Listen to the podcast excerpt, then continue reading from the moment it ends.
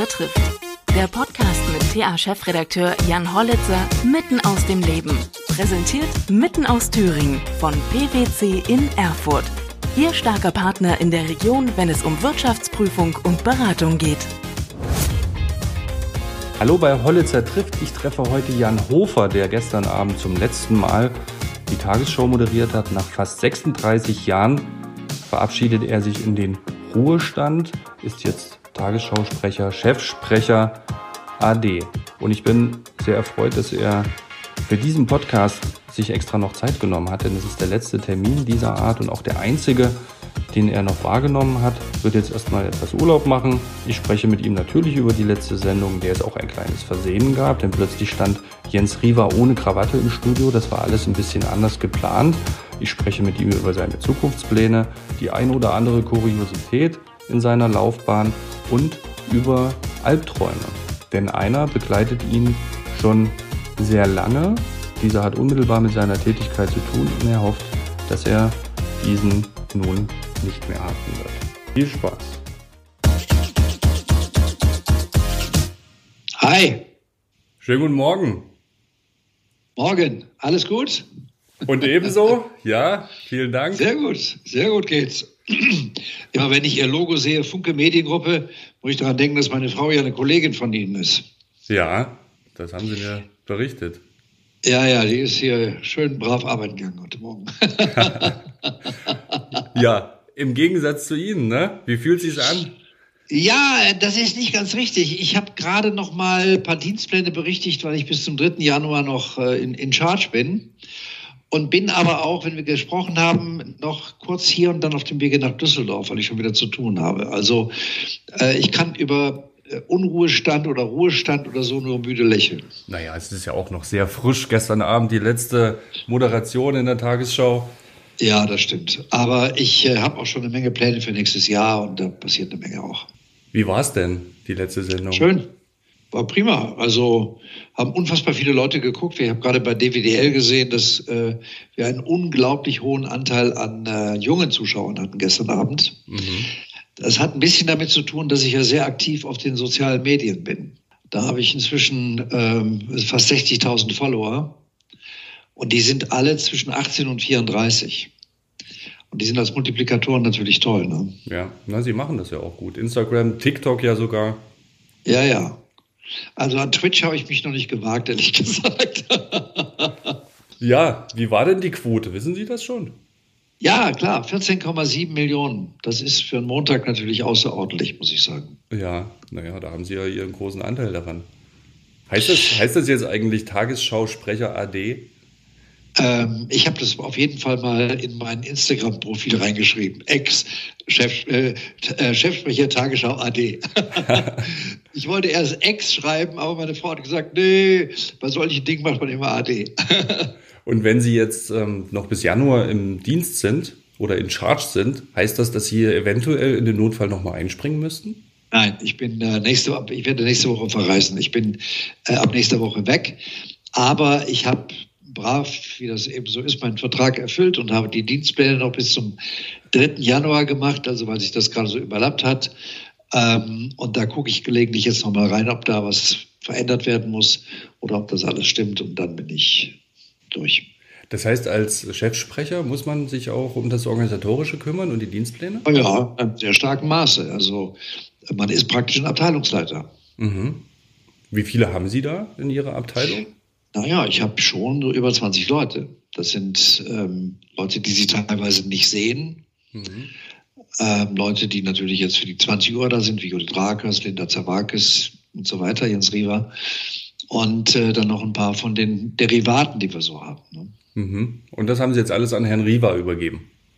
Zum Teil. Ähm, äh, es wird ein bisschen umstrukturiert, also er wird nicht mehr ganz so belastet sein. Es wird teilweise auch jetzt äh, von der Verwaltung übernommen, aber einen großen Teil muss er schon machen, ja. Ja. Wir haben uns ja im Januar hier in, in Thüringen gesehen. Da waren Sie ja danken, dankenswerterweise äh, zu Gast bei unserer Ringvorlesung und haben dort über die Nachrichten oder besser gesagt die Nachrichten der Tagesschau im Spannungsverhältnis zwischen Ost und West ähm, hieß damals der Titel, gesprochen. Ähm, rückblickend war das auch jetzt gerade so die Wendezeit, war das so die aufregendste Zeit auch in Ihrer Sprecherkarriere? Ja, mit, mit absoluter Sicherheit die Nummer eins. Ich kann mich nicht erinnern, dass etwas so spannend gewesen wäre. Es gab natürlich andere spannende Momente wie ähm, 9-11 in New York oder ähm, wie Fukushima, Katastrophe oder auch Tschernobyl seinerzeit. Aber das war nicht so direkt für uns betroffen. Bei uns war es vor der Haustür, es hat uns menschlich sehr betroffen, in einem ganz anderen Maße. Ähm, und wir waren eben auch ständig auf Hab-Acht-Stellung, weil wir ja nicht wussten, wie das ausgeht. Mhm. Ob es jetzt eskaliert oder nicht. Ja, natürlich. Also äh, wir hatten natürlich alle den 17. Juni so ein bisschen im Hinterkopf und wussten ja nicht, ob da noch irgendwelche Panzer mal aufmarschieren oder ob einer in Dresden oder wo auch immer in Leipzig oder Berlin auf den falschen Knopf drückt oder den falschen Befehl gibt. Das war ja alles noch äh, in, in einer Unwägbarkeit. Und dazu kam noch im fortgeschrittenen Stadion, Stadium, dass ähm, die ehemaligen Besatzungsmächte ja auch nicht gerade alle begeistert waren. Mhm. Also Frau Thatcher zum Beispiel war ja eine eigentlich strikte Gegnerin der Wiedervereinigung. Äh, Mitterrand musste auch, glaube ich, erst von Kohl überzeugt werden. Und auch die Polen waren seinerzeit neben anderen nicht, nicht wirklich äh, sehr begeistert davon. Mhm. Die haben ja alle ein, ein, ein Großdeutschland wieder befürchtet. Ja. Wie waren denn die Reaktionen ähm, nach der Wende? Aktuelle Kamera war ja im Osten, das Pendant dazu. Ähm, zur Tagesschau mit Blick auf Glaubwürdigkeit. Ähm, Gab es da irgendwelche Reaktionen kurz nach der Wende dann, ähm, auch aus den neuen Bundesländern? Da kann ich mich jetzt nicht so wirklich dran erinnern. Ich glaube, dass die Tagesschau eine wichtige Rolle gespielt hat.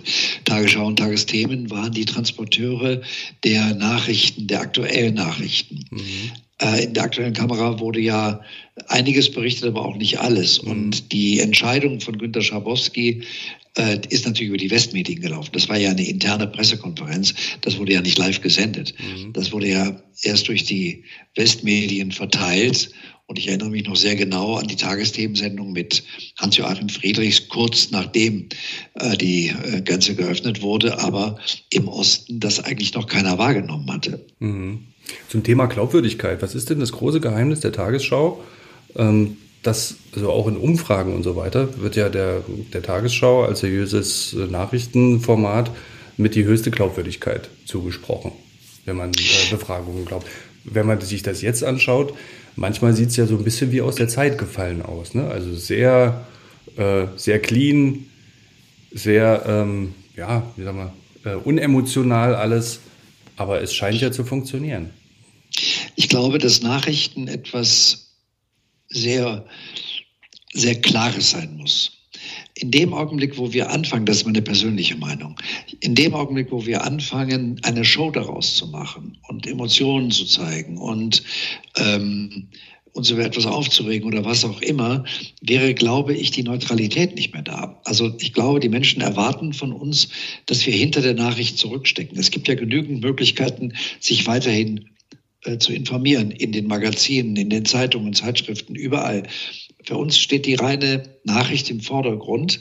Und ich glaube, die Glaubwürdigkeit besteht auch aus unserem großen Korrespondentennetz im In- und Ausland, das immer in der Lage ist, sehr kompetent zu berichten.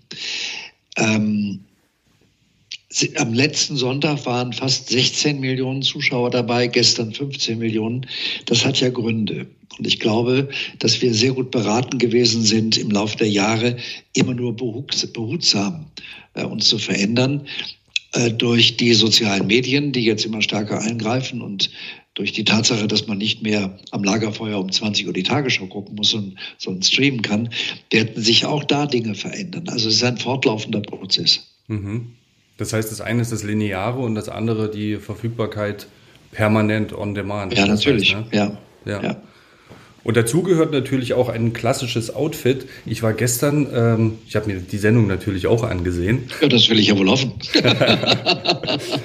ähm, gestern ein bisschen überrascht, als äh, Jens Riewer sie quasi oder ihren ähm, Einspieler anmoderierte, dass er keine, ja. dass er keine Krawatte trug. Das war total ähm, auffällig und ähm, äh, also wie gesagt, es passte irgendwie da, da gar nicht so richtig rein. Und in dem Moment, ja stimmt, irgendwie passt so ein offenes Hemd da nicht so richtig hin.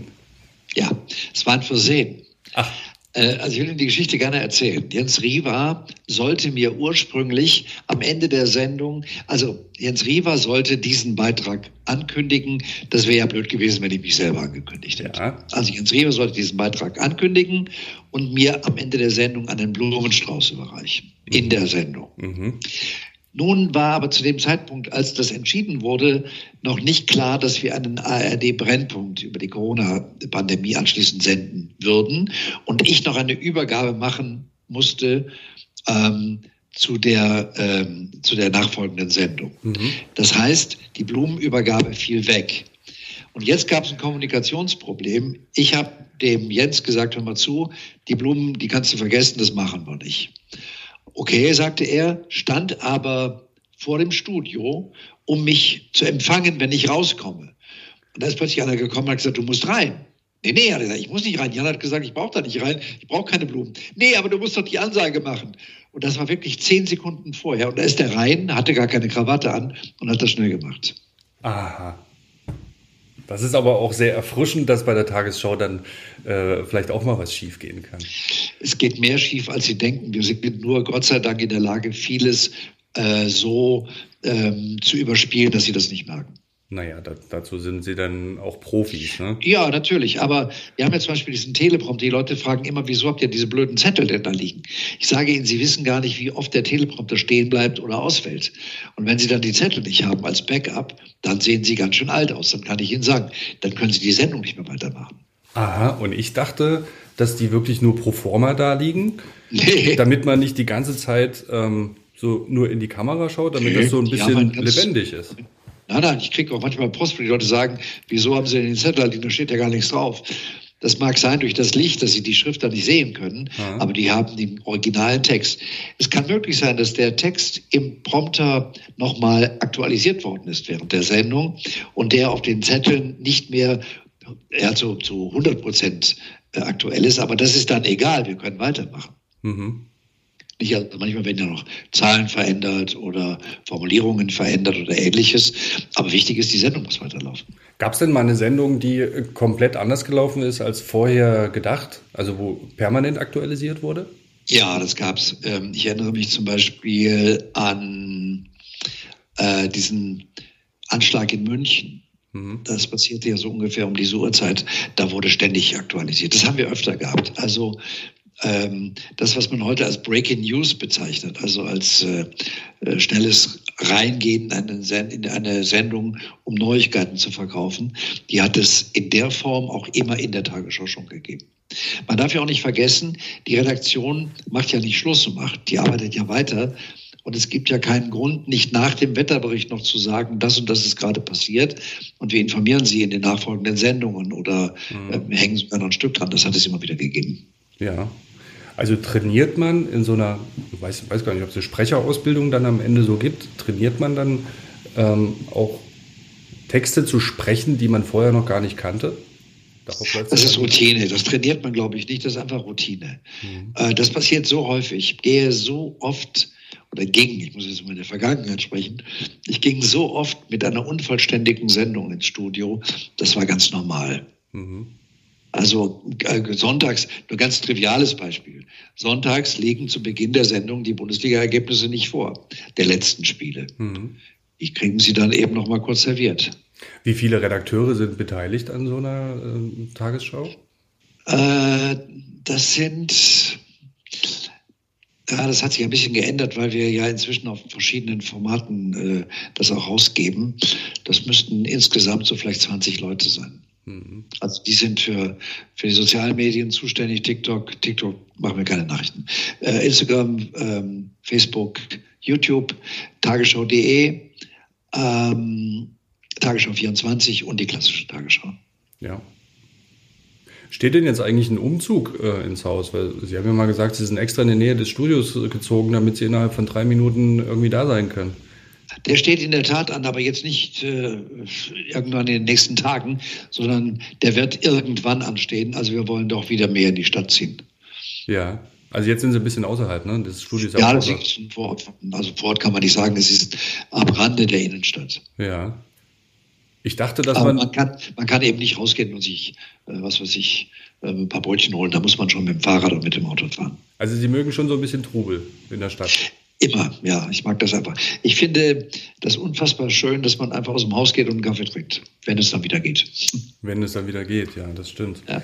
Ja, unsere Ringvorlesung, ähm, das war am 9. Januar, als Sie da waren. Und wir hatten auch ein schönes Programm uns schon äh, wieder ausgedacht für das ähm, äh, Sommersemester und auch Wintersemester. Aber es ist ja alles flach gefallen, ne? leider. Ja, es ist leider so viel flach gefallen. Ich hatte mir auch von meinen äh, Kolleginnen und Kollegen kein Geschenk gewünscht in dem Sinne, sondern ich habe gesagt, es wäre schön, wenn ihr das hinkriegt, dass wir alle nochmal gemeinsam essen gehen im nächsten Jahr, Mhm. wenn das vorbei ist. Und ähm, das werden wir auch machen. Also wir haben gestern ja einen sehr, sehr kleinen Abschied gemacht. Es waren ausschließlich die Kollegen da, die Dienst hatten. Mhm. Dann kam der Intendant und der Programmdirektor noch dazu. Einige Kollegen waren über einen Stream, also über Zoom zugeschaltet. Mhm. Fand ich ganz schön. Ähm, aber meine eigenen Kollegen waren nicht da. Wir haben eine solche Scheu davor im Augenblick, dass etwas passieren könnte, weil dann wäre eben der Sendebetrieb der Tagesschau nicht mehr gewährleistet. Und das ginge natürlich auf gar keinen Fall. Ich selbst habe übrigens eine ganze Woche im Hotel verbracht. Vor drei Wochen oder vier Wochen war das. Ich war unterwegs äh, und meine Frau rief mich an und sagte, dass sie Kontakt zu einer positiv getesteten Person hatte. Mhm. Am Abend vorher. Und äh, dann habe ich gesagt, okay, ähm, also ja, es war gestern Abend, die hat mich, die Person hat mich heute Morgen informiert, dass sie positiv ist. Ähm, ich sage, ja, dann bleib jetzt mal einen Tag zu Hause und dann machst du einen Test und dann fünf Tage später nochmal einen. Und ich war noch zwei Tage unterwegs und bin dann in Hamburg gar nicht nach Hause gefahren, sondern gleich in ein Hotel und bin da geblieben, bis der zweite negative Test da gewesen ist. Mhm. Weil die Gefahr, äh, dieses doch unfassbar aggressive Virus zu verbreiten, war mir zu groß. Ja, ist ja auch vernünftig. Wurden Sie viel getestet in der Vergangenheit? Ich kann mir vorstellen, so im, im Sendebetrieb oder da im Studio. Wir haben einige Tests äh, vorgenommen, immer wieder. Ähm, und im Sendebetrieb jetzt ähm, re zwar regelmäßig, aber nicht in so häufigen Abständen. Aber immer, wenn ich irgendwo in einer anderen Sendung war, dann gab es äh, immer einen, einen Test vorher. Ja. Ähm, ich fand das gestern in dem, in dem Einspieler auch sehr lustig. Ich kannte die Geschichte gar nicht. Ähm, Deutschland gegen Argentinien. Ja, Das danach, also sie hatten ein weißes Hemd an und eine, eine blaue Krawatte, und ja. eine hellbrau, hell, Ich fand die eigentlich ganz Krawatte. frisch, weil es war ja Sommer und ich habe mir überhaupt keine Gedanken darüber gemacht. Das liegt aber auch ein bisschen darin, dass ich jetzt kein übergroßer Fußballfan bin. Also ich gucke mir gerne mal ein Spiel an, Mhm. aber ich bin jetzt nicht derjenige, der mit einer Fahne auf die Straße geht oder mit dem Schal oder sowas. Und über habe ich mir überhaupt keine Gedanken gemacht. Und plötzlich ging das los. Ist der bescheuert? Der ist für die Argentinier. ich habe dann über Twitter gesagt, liebe Leute, nun macht mal halblang, dass eine Krawatte ist eine Krawatte ist eine Krawatte und kein politisches Statement. Ja, die Nationalfarben der Argentinier getragen. Das ist, ja, genau. wie ist denn das Spiel ausgegangen? Wissen Sie das noch? Ja, wir haben gewonnen, natürlich. Ah ja, okay. Da sehen Sie. Also ich gucke mir auch Fußball an, aber bin jetzt auch kein, kein großer, Nee. kein großer Also ich kann Ihnen auch nicht sagen, wer wann welches Tor geschossen hat und in welchem Jahr wer irgendwo Meister gewesen ist, das weiß ich nicht. Meine Söhne können mir das sofort sagen. Aber ich denke, seitdem sind Sie ein bisschen sensibilisiert, was äh, Krawatten angeht, oder? Ich bin froh, dass ich jetzt erstmal keine mehr tragen muss. Mhm. Denn ähm, ich äh, empfand in den letzten Monaten, vielleicht in den letzten Jahren, den Anzug schon immer als Uniform irgendwann mal und nicht mehr immer ganz zeitgemäß. Für Nachrichten schon, aber so fürs tägliche Leben eher weniger. Das heißt nicht, dass ich nicht gerne mal mich gut anziehe und äh, auch mal einen Anzug oder eine Krawatte, aber äh, das Leben hat sich geändert und auch die Mode hat sich geändert. Und äh, von daher gesehen bin ich ganz froh, dass ich da ein bisschen ausmisten kann. Ja, das hat man gestern auch gesehen. Die äh, Sakkos noch mit Schulterpolstern, äh, damals die Nein, nein, nein, nein, nein. Ah, die alten, ja, ja. Ja, ja. Klar, natürlich. Ja. Teilweise äh, äh, abenteuerliche Farben. Also so unglaublich gewesen. Wie kleiden Sie sich denn privat am liebsten?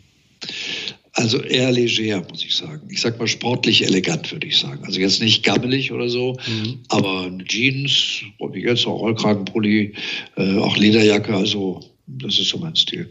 Und die, ähm, äh, die, die, die Klamotten oder Anziehsachen besser gesagt, die, die Ausstattung, bekommen Sie das dann vom Sender oder müssen Sie sich selbst um die Anzüge kümmern?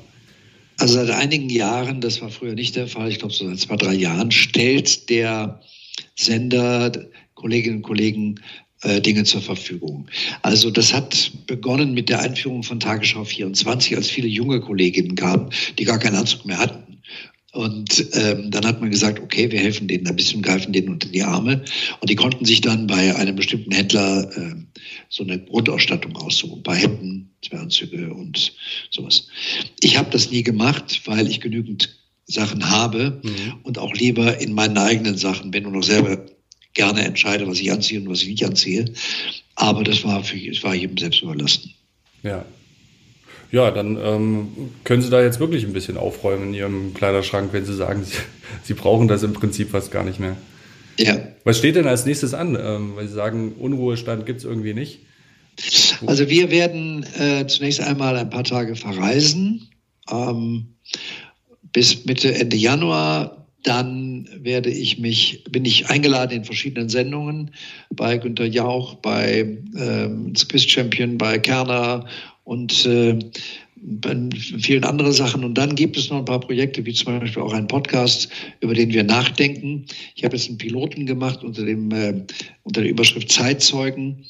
Äh, der auch ganz gut ist für meine Begriffe, aber noch Überarbeitungsbedarf hat. Mhm. Es war, wie gesagt, auch ein Pilot und da arbeiten wir noch dran. Ähm, und alles andere lasse ich auf mich zukommen. Wenn Sie sagen verreisen, wohin geht das denn äh, momentan in dieser Situation? Also wir haben seit vielen Jahren eine kleine Wohnung in, in Mallorca mhm. und äh, zwar in Palma. Und da können wir hin, ohne dass wir uns groß, ähm, dass wir großen Kontakt haben. Also da sind wir, glaube ich, sicherer als hier. Und da darf man auch einreisen, Spanien? Ja, ja, ja. Sie müssen vorher einen PCR-Test machen, also Sie müssen einen, mhm. einen Volltest machen. Ein, ein, ein, Schnelltest reicht da nicht. Mhm. Äh, die Inzidenzzahlen dort sind weitaus geringer als hier. Mhm. Aber die Beschränkungen sind auch höher als hier. Also es gibt zum Beispiel eine Ausgangssperre von 22 bis 6 Uhr. Die glaube ich, über Weihnachten und Silvester ein bisschen verlängert wird. Ähm, es gibt eine Maskenpflicht grundsätzlich, egal wo Sie sind, auch am Strand mhm. oder auf der Promenade oder wo auch immer. Ähm, es gibt ähm, ein absolutes Rauchverbot. Ich bin kein Raucher, aber äh, ich wollte es nochmal erwähnt haben. Mhm. Alkohol ohnehin nicht. Restaurants ja, aber nur auf der Außenterrasse. Im Augenblick sind da 20 Grad, also geht das. Und die Spanier sind auch ein bisschen großzügiger mit ihren Halspilzen. Ähm, also das Leben, äh, ich habe Ihnen ja gerade gesagt, 20 Grad ist einfach im Augenblick im Winter ähm, sehr viel angenehmer. Ja, da wird man, wird man ja schon neidisch. Schon bei dem Gedanken daran. Ja. Ich werde auf jeden Fall mein Spanisch jetzt, äh, habe ich mir fest vorgenommen, äh, dramatisch verbessern. Ist es auch eine Perspektive, dort komplett hinzugehen irgendwann? Nein. Nein, nein. Das, wir hatten diese Wohnung seit vielen Jahren, die ist auch nicht besonders groß, die wäre auch zu klein, um dort leben zu können. Also wir müssten dann äh, uns wirklich, äh, um dort ein festes, einen festen Wohnsitz haben, äh, vergrößern wegen Kinderzimmer und vielleicht ein Gästezimmer oder sowas. Haben wir alles nicht. Äh, wir haben ein Apartment, da kommen wir jetzt wunderbar klar für die paar Tage, die wir mal da sind. Aber ähm, nee, ich bin schon hier sozialisiert. Das möchte ich auch gerne so lassen. Mhm. Nach fast 36 Jahren ist jetzt Schluss. Irgendwas muss das ja trotzdem mit ihm machen. Ähm, oder sind einfach die Eindrücke noch zu frisch? Ich glaube, die sind einfach zu frisch. Für mich ist das im Augenblick so ein bisschen so, als wenn ich in Urlaub gehe. Also Sie werden es nicht glauben, ich bin heute Morgen aufgestanden. Ich habe meinen Sohn in die Kita gebracht. Mhm. Das hat meine Frau schon mir vorher angedroht. In dem Augenblick, wo du nicht mehr in den Schichtdienst musst, kannst du auch den Sohn in die Kita bringen. Das habe ich immer schon mal gemacht, aber heute Morgen hat sie gesagt, das kannst du gleich mal beginnen. Also gut, habe ich ihn da hingebracht. Aber Sie werden es nicht glauben. Ich habe äh, gleich anschließend am Schreibtisch gesessen und Dienstpläne überprüft und äh, noch ein paar Mails geschrieben. Äh, es dauert bei mir immer so ein paar Tage, bis das weggesagt ist. Dann glaube ich, wird es für mich sein, so wie Urlaub. Wird der längste Urlaub sein, den ich jemals gemacht habe. Ich glaube, der längste, den ich bisher hatte, waren 18 Tage oder so. Mhm. Ähm, und äh, erst dann werde ich, glaube ich, realisieren, was das bedeutet. Fast 36 Jahre ist auch eine lange Zeit ähm, für eine berufliche Karriere. Hatten Sie denn irgendwann mal überlegt, auch aufzuhören? Oder hatten Sie, hatten Sie mal keine Lust mehr drauf?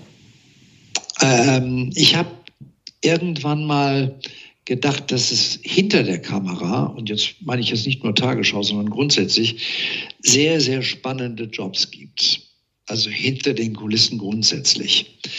Ähm, ich habe dann auch mal eine Zeit lang so, so eine Art Produzententätigkeit innerhalb der ARD gemacht aber das ließ sich einfach nicht vereinbaren. Und ähm, dann kommt ja irgendwann auch der, der, der Punkt, wo Sie sagen, ich muss meine Brötchen verdienen und dann nochmal auszusteigen, wieder neu anzufangen, war dann auch ein bisschen zu spät.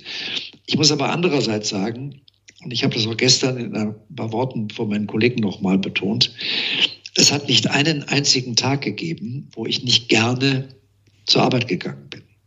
Mhm. Ähm, ich glaube, das ist etwas, was kaum jemand von sich sagen kann in einer so langen Zeit.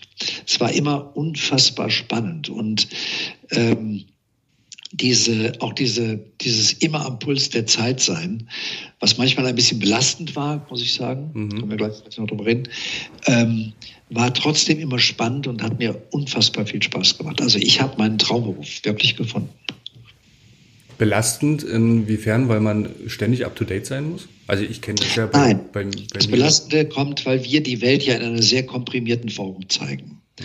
Und sie gehen natürlich nicht nach Hause und schütteln das einfach so ab. Sie brauchen dann schon einen Augenblick und vielleicht auch ein Glas Bier oder ein Glas Wein gelegentlich, um zu begreifen, dass die Welt nicht so komprimiert ist, wie wir sie darstellen. Also wir ähm, leben ja ganz normal. Wir gehen, jetzt mal ganz ausgesehen, abgesehen von den Pandemiezeiten, wir gehen in die Kneipe, wir gehen ähm, essen, wir gehen ins Schwimmbad, wir gehen laufen, treffen uns mit Freunden. Ähm, der, der normale Gang geht ja weiter. Der wird ja nicht, also von Katastrophen in der Form überschattet, es sei denn, diese Katastrophe betrifft mich direkt. Aber das ist ja in den seltensten Fällen der Fall. Mhm. Das heißt, diese Komplexitätsreduzierung ähm, hat dann irgendwie noch gearbeitet in Ihnen. Immer, ja, immer. Und ich hoffe, dass ich äh, meine Albträume loswerde. Also ich weiß das von Kollegen, die das auch haben. Jeder hatte so seinen speziellen. Meiner war, und zwar immer wieder in regelmäßigen Abständen, und ich wurde immer wieder wirklich schweißgebadet wach und wusste gar nicht, wo ich war, ähm, dass ich in der Redaktion bin und auf dem Wege zum Studio nochmal auf die Toilette gehe. Und von der Toilette finde ich den Weg ins Studio nicht mehr. Und irre durch dieses Funkhaus und denke, verdammt nochmal, was hat sich alles geändert? Ähm, und finde das nicht und wird dann irgendwann mal wach. Und das ist furchtbar. was steckt da dahinter? Ich glaube, dass äh, der, die, die Urangst, dass man verschläft, dass man nicht da ist, dass keiner da steht, dass die Sendung ausfallen muss. Haben Sie schon mal eine Sendung verpasst? Nee, noch nie. Doch, Einmal, aber das ist so, so viele Jahre her, kann ich mich erinnern. Da wohnte ich noch ein bisschen außerhalb von Hamburg und da weiß ich noch, das war ganz schrecklich, weil es noch kein Handy gab. Ich fuhr mit dem Auto äh, aus, aus diesem Vorort von Hamburg in die Stadt, musste ein Stückchen über die Autobahn fahren, von, Nord, von Schleswig-Holstein kommt. Und es war Stau. Es ging nichts. Ging nicht vorwärts, nicht rückwärts. Und ich hatte sonntags das ähm, wir hatten damals so eine Sendung, äh, da, äh, so, so, die, so einen Wochenrückblick. Mhm. Und ähm, in diesem Wochenrückblick gab es auch eine Nachrichtensendung und die hatte ich. Oh, da bin ich mal verrückt geworden. Und ich bin so ungefähr einen Kilometer, bevor ich am Sender war, in einen Vorort gekommen, wo eine Bäckerei geöffnet hatte an diesem Sonntag. Mhm. Da bin ich rein, habe gesagt, es tut mir leid, aber kann ich bitte mal telefonieren? Und sie gesagt, wie kommst du dazu? Ich gebe Ihnen noch nicht mein Telefon. Und da habe ich, glaube ich, zum einzigen und ersten Mal gesagt, wissen Sie, es tut mir leid, aber ich muss zur Tagesschau. Und vielleicht haben Sie mich auch schon mal gesehen, aber ich muss mich da jetzt melden. Dann hat es sich erbarmen lassen und ich konnte dem Sender anrufen und sagen, Leute, es funktioniert leider nicht. Und dann war es auch gut, hat ein anderer das gemacht. Und wie sieht es mit Kollegen aus? Gab es da denn schon mal welche, für die Sie einspringen mussten, weil Sie es verpasst haben? Ja, immer wieder immer wieder. Das, ähm, das hat, also ich lebe ja wirklich in unmittelbarer Nähe des Funkhauses. Wenn, wir haben ja so ein Prinzip, dass man sich gegenseitig immer ablöst. Mhm. Also, wenn ich morgens aufstehe, sagen wir jetzt um drei für das Morgenmagazin, das sind ja so die kritischen Dinge, dann rufe ich im Sender an und sage Bescheid, dass ich komme, dass ich wach bin, dass ich angezogen bin, fit bin und dass ich gleich zum Sender fahre und pünktlich da bin und den Kollegen ablöse. Mhm. Damit ist dem schon mal klar, der kommt gut. Wenn ich das nicht mache, läuft dann ein Programm ab, in dem der mich anruft. Und wenn ich mich dann nicht melde, muss der so lange bleiben, bis ich komme. Mhm. Um, das ist jetzt bei mir noch nie passiert, aber wenn es passieren sollte, dann würde der, sagen wir mal, um halb fünf anrufen. Die Sendung ist um halb sechs. Das würde ich locker schaffen. Dann würde ich jetzt die Vorbereitung nicht mehr so richtig mitkriegen. Das würde dann die Redaktion für mich machen müssen. Aber ich wäre trotzdem eine halbe Stunde später locker im Studio und würde äh, immer pünktlich sein. Die Kollegen, die aber außerhalb wohnen, die weiter weg wohnen, würden das nicht schaffen und das, schaffen das nicht. Und deswegen hat es schon einige Male gegeben, wo ich einspringen musste. Man ist ja dann tatsächlich, ähm, wenn Sie das jetzt so schildern, in der Anführungsstrichen nur Sprecher. Ne? Man wird hingestellt und muss Nachrichten vorlesen. Ja, es hat sich ein bisschen geändert. Wir haben inzwischen ja ein etwas anderes Prinzip, äh, weil wir ja sowohl in der linearen Tagesschau als auch in Tagesschau 24, also in unserem Nachrichtenkanal arbeiten. In der linearen Tagesschau, also um 20 Uhr in der Tat, ist das so. Da bleibt Ihnen das als einziges ähm, herauszufiltern, ob es grammatikalische, orthografische Fehler gegeben hat oder ob etwas sachlich vielleicht mal schiefgelaufen ist, dann äh, diskutieren Sie darüber, dass man das wieder richtig macht. In den anderen Sendungen ist das anders. Da müssen Sie ähm, die Sendung vorbereiten, Sie müssen die Interviews vorbereiten und da müssen Sie richtig äh, redaktionell mitarbeiten. Mhm. Das heißt, Sie schreiben dann die Nachrichten auch selbst? Zum Teil. Da sitzen, stehen Sie ja wie bei allen großen Nachrichtensendern teilweise eine Stunde im Studio und während Sie im Studio sind, können Sie ja nicht schreiben. Das machen dann die Kollegen. Aber dann ist dann wieder eine halbe Stunde Pause und da müssen Sie das dann eben machen. Ja. Ähm, welche Nachrichten schaffen wir es denn in die Tagesschau? Schaffen die äh, Nachrichten in die Tagesschau, von der wir glauben, dass sie äh, die Menschen zwischen Flensburg und Garmisch und zwischen Saarbrücken und Cottbus interessieren oder zwischen Görlitz und, äh, und Saarbrücken. Ähm, also keine regionalen Nachrichten. Wir haben ja ähm, in der ARD das große Pfund der regionalen Sender, also der Landessender. Und die bilden ja die Landespolitik, die Ereignisse im Land umfassend ab. Äh, das können wir gar nicht in diesen 15 Minuten. Also wir äh, senden eigentlich nur das, das von nationalem oder internationalem Interesse ist. Mhm. Aber manchmal gibt es ja so ähm, Kritik, dass es große Aufregerthemen gibt. Meinetwegen auch in den sozialen Netzwerken. Das ist ja ohnehin aber auch eine Blase. Die, viele von den normalen Menschen sind nicht bei Twitter oder ähm, ja, vor allem bei Twitter. Ähm, gibt es dann ja doch vereinzelt äh, Kritik, warum es eine, ein Ereignis nicht in die Tagesschau geschafft hat. Gibt es immer wieder. Das sind aber dann sehr äh, subjektive Ansichten. Mhm. Es hat äh, auch wirklich schon ähm, die, die, Tagesschau kann nicht für alles zuständig sein. Und es mag durchaus auch mal berechtigte Kritik geben, das will ich nicht ausschließen.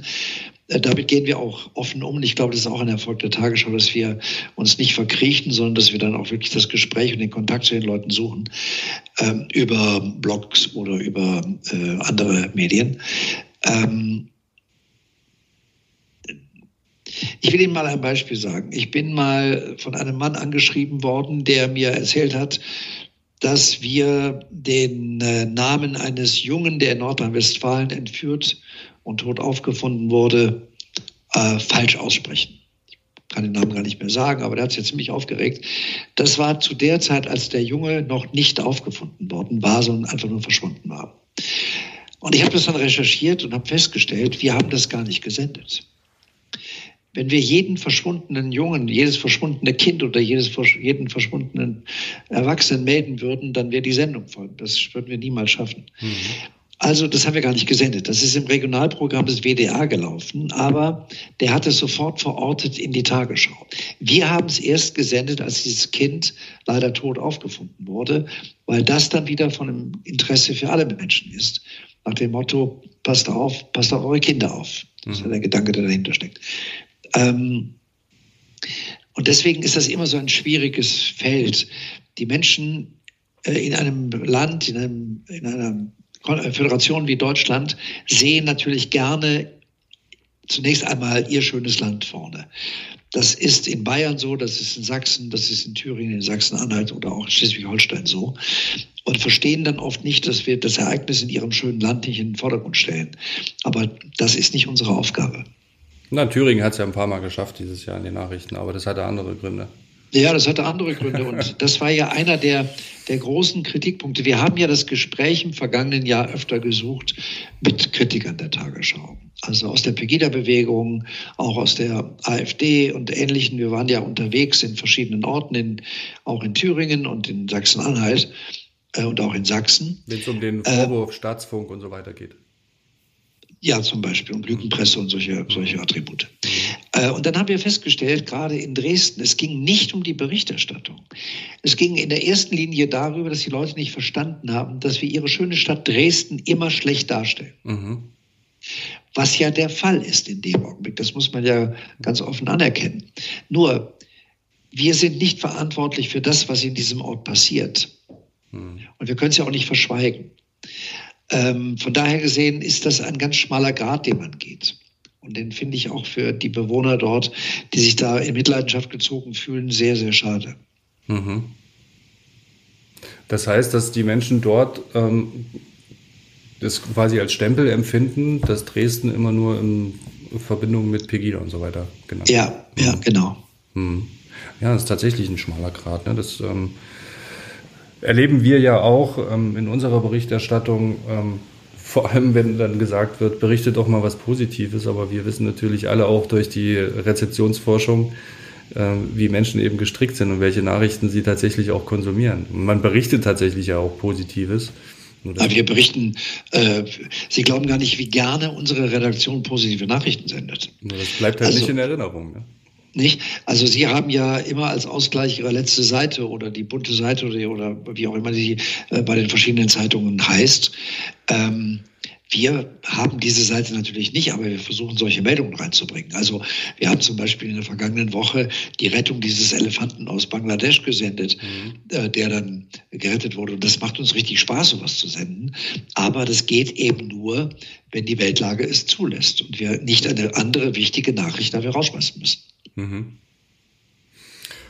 Wir haben leider nicht den Platz, den Sie zur Verfügung haben.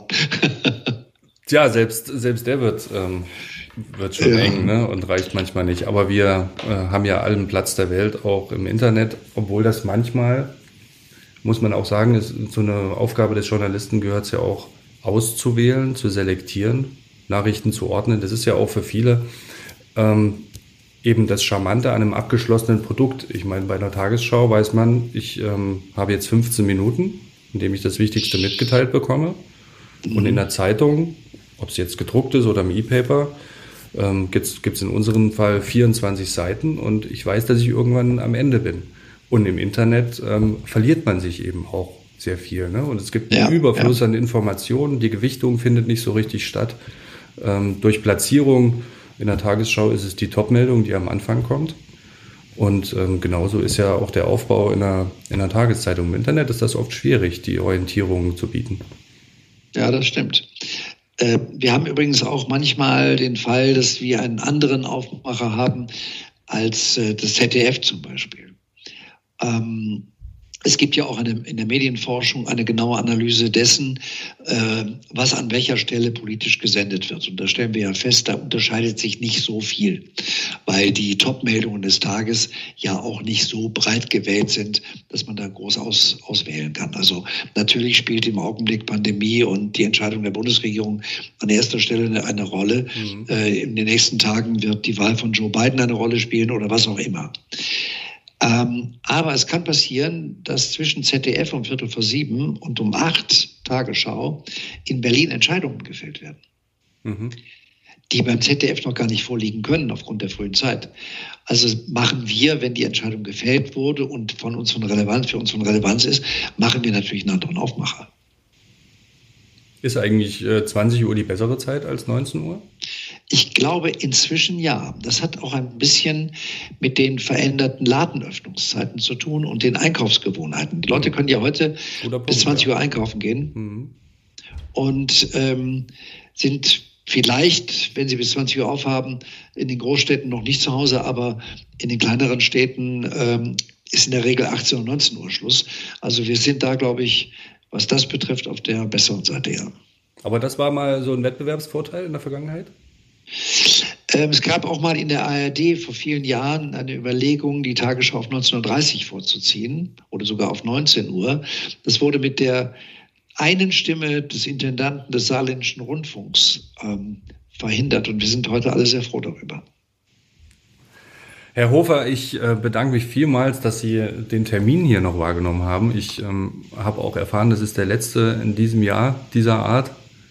Ja, ich habe jetzt ganz einfach gesagt, gestern kamen so viele Anfragen noch nach der Frage, wie geht es Ihnen und so weiter. Und ich habe gesagt, gestern Abend um 20.17 Uhr war Schluss und jetzt ist auch Schluss. Also jetzt ist gut. Also vielen Dank und äh, ja, ich fühle mich ein bisschen geehrt, dass Sie sich die Zeit nochmal genommen haben. Na, es hat mir Spaß gemacht, weil unsere Begegnung in, äh, in, äh, in Erfurt fand ich sehr erfrischend, muss ich sagen, und hat mir auch sehr viel Spaß gemacht. Das sind auch so Dinge, die ich wirklich gerne mache. Ähm, ich erkläre den Leuten nicht gerne die Welt, aber ich erkläre ihnen gerne, wie Nachrichten funktionieren. Und das finde ich einfach auch so wichtig in Zeiten von Fake News. Ja. Ähm, dass man versucht, das ist ja auch unser, das ist ja auch unser Ziel über TikTok zum Beispiel. TikTok ist ja ein Format, das sollte man, ein Unterhaltungsformat im Grunde genommen im Internet. Da kann man keine Nachrichten verkaufen, aber man kann Hintergründe verkaufen. Man kann den jungen Leuten erzählen, warum etwas so und so passiert. Also ähm, etwas aufzuschlüsseln, das, was Sie in Ihren Zeitungen ja permanent machen. Mhm. Und ich habe mal äh, vor, als, das, als wir damit angefangen haben, gesagt, ich würde gerne mal hinter die Kulissen der Tagesschau blicken lassen, aber nicht als Hochglanzprodukt mit Grafik und mit, mit, mit, mit hochprofessionell ähm, ähm, animierten Geschichten oder sowas, sondern ich sage ganz einfach so, Leute, passt auf, ich nehme euch jetzt mal in diesen paar Sekunden, die uns zur Verfügung stehen, mit in den Gang von der Redaktion ins Studio und zeige euch mal, wie das da aussieht. So, beim nächsten Mal sage sag ich so, und jetzt bin ich im Studio. Ihr wollt sicherlich mal wissen, wie funktioniert eigentlich so ein Teleprompter? Hier, da ist das Ding. Und so mhm. sieht das aus. Und so habe ich das immer wieder gemacht, habe den Leuten einfach mal erklärt, wie so ein Studio ist, wie so ein Tagesablauf ist. Und das hat einen unfassbar positiven Anklang gefunden, weil die Leute sich halt, gerade junge Leute, sich mitgenommen gefühlt haben und nicht so von oben herab etwas aufgedrückt bekommen haben, sondern äh, die konnten auch Fragen stellen. Da habe ich am Ende gesagt, so, wenn ihr ein anderes Thema habt, schreibt's. Wir machen das, gar keine Frage. Und das haben wir auch gemacht. Mhm. Naja, es ist ein Zeichen von Transparenz ne? und Transparenz. Ähm, kann aber, glaube ich, nur komplementär sein. Ne? Das eine kann nicht das andere ersetzen. Auf gar keinen Fall. Mhm. Äh, aber das, was Sie mit Transparenz gerade beschreiben, das halte ich ja für eine der großen Herausforderungen unserer Gesellschaft, nämlich damit umzugehen. Und ich glaube, dass wir da noch ein bisschen gespalten sind zwischen der älteren und der jüngeren Generation. Das wird sich zusammenwachsen, wie alles andere sich auch zusammenwächst. Ähm, das Verständnis, das Selbstverständnis, mit allen Medien umzugehen, die wir heute zur Verfügung haben, und zwar die jeder zur Verfügung hat. Dass jeder seine Meinung sagen kann, das ist ja eine unglaublich positive Angelegenheit. Mhm. Ja, toll. Ähm, aber wir müssen eben auch lernen, die Meinung äh, anderer zu akzeptieren. Und wir müssen auch lernen, dass wir äh, aus, aus Fehlern lernen und dass wir unsere, ähm, unsere Informationen entsprechend suchen und nicht nur da suchen, wo wir die finden, die wir nur haben wollen. Also auch mal konträre Tja, Meinungen zuzulassen. Da sagen Sie was. Aber das ist ja ein Thema, das kennen Sie zu Genüge. Das ist äh, dieses Echokammer-Prinzip, ne? dass man seine eigene Meinung halt gerne verstärkt ähm, wissen will. Oder das ist ja, das, was unsere Zuschauerforschung ganz klar sagt. Also mhm. äh, AfD-Anhänger suchen sich nur äh, Positives über die AfD aus. Und das gilt genauso, ich will jetzt gar nicht in, äh, in, in, die Ecke stellen, das gilt genauso für SPD, CDU, FDP und Grüne oder Linke. Mhm. Das ist ja ein, ein, ein, Bestandteil auch des Fanseins. Ne? Ja. Herr Hofer, ich bedanke mich äh, außerordentlich und ähm, ja, vielleicht sehen wir uns ja nochmal in Thüringen zu einer. Zu Sie einer kennen meine Daten. ich lade Sie auf jeden Fall gern wieder ein. Ich wünsche Ihnen jetzt erstmal einen äh, ganz tollen Urlaub. Und Danke bleiben Sie gesund, glaube ich. Das, Danke, gerne. Das Das Allerwichtigste. Schönen Feiertag und guten Rutsch wünsche ich Ihnen. Und ein besseres, bleiben Sie vor allen Dingen gesund, um Gottes Willen. Ein besseres 2021 wünsche ich uns. Und dass wir, das wäre die Meldung, die ich am liebsten noch verlesen hätte. Die Pandemie ist besiegt. Oder Covid-19 ist besiegt. Das wird bei Ihnen, glaube ich, die größte Schlagzeile aller Zeiten sein. Das ist doch ein schönes Schlusswort. Ich bedanke mich ganz herzlich. Alles Tschüss. Gute. Tschüss.